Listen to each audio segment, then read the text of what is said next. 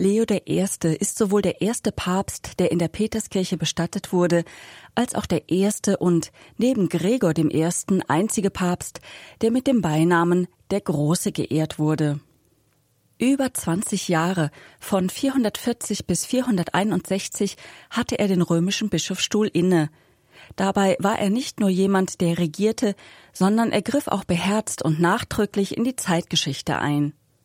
Zu Beginn des fünften Jahrhunderts in der Toskana aufgewachsen, wurde Leo Archidiakon unter Papst Zöllestin.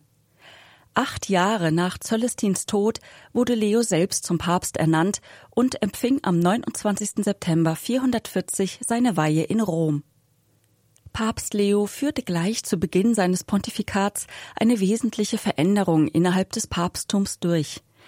Er entpersonalisierte das Amt des Papstes und betonte es rein als Erbe des Apostels Petrus.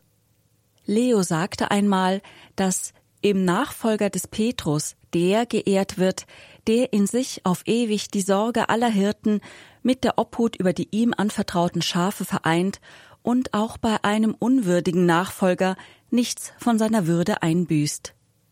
Große Dienste erwies Leo I. der katholischen Kirche, indem er die kirchlichen Rechte entschieden verteidigte und zahlreiche Irrlehren in ganz Europa abwehrte.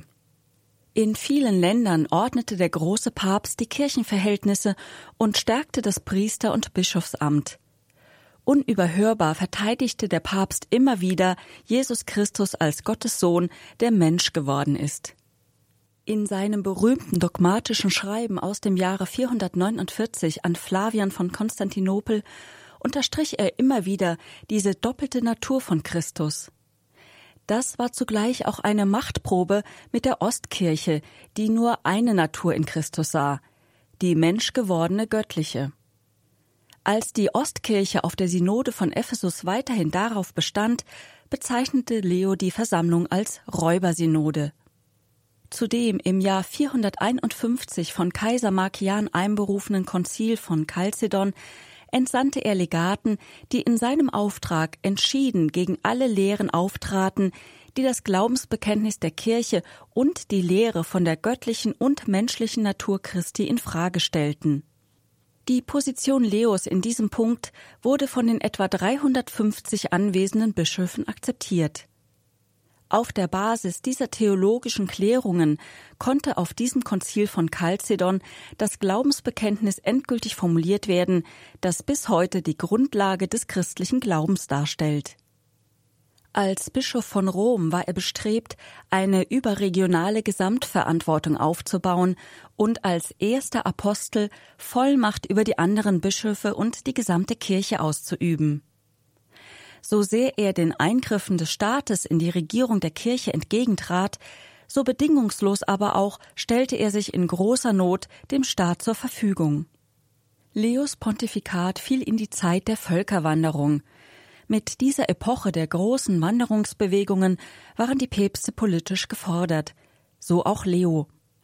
Der Hunnenkönig Attila, auch Etzel genannt, dehnte seine Raubzüge immer weiter aus und stieß schließlich im Jahr 452 bis nach Italien vor.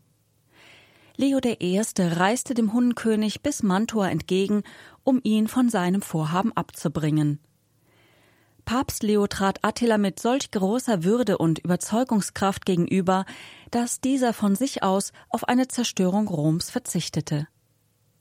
Weniger Erfolg hatte Leo drei Jahre später, als es dem Vandalenkönig Geiserich gelang, Rom zu erobern.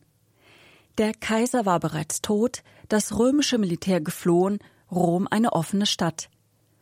Leo trat der Überlieferung nach nun auch den Vandalen entgegen und konnte diesmal zwar nicht die Plünderung der Stadt verhindern, aber von Geiserich die Zusage erhalten, dass die Bürger nicht ermordet werden und Brandschatzung unterbleibe. Die Vandalen beschränkten sich auf den Raub des Reichtums und der Kunstwerke.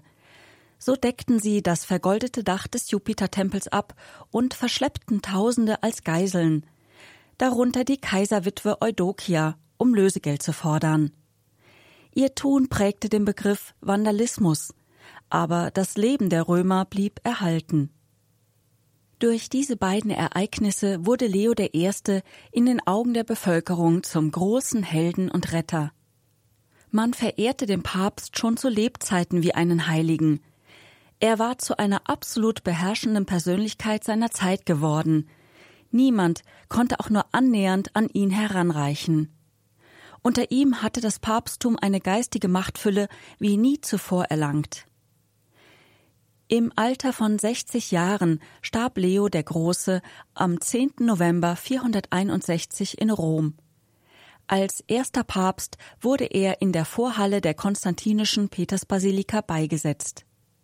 688 erhob Papst Sergius I.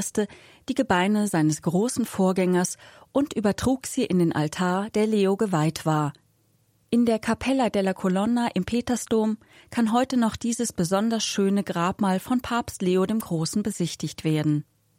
Papst Benedikt XIV. ernannte Leo I.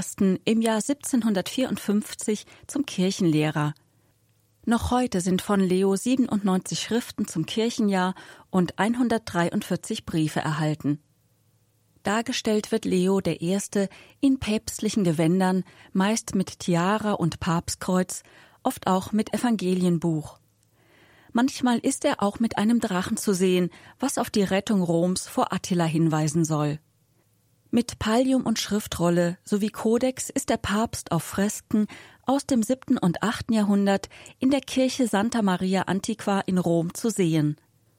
Auf einem Fresko von Raphael von 1512 ist er in der Stanza dell'Odoro im Vatikan in Rom auf dem Pferd sitzend abgebildet.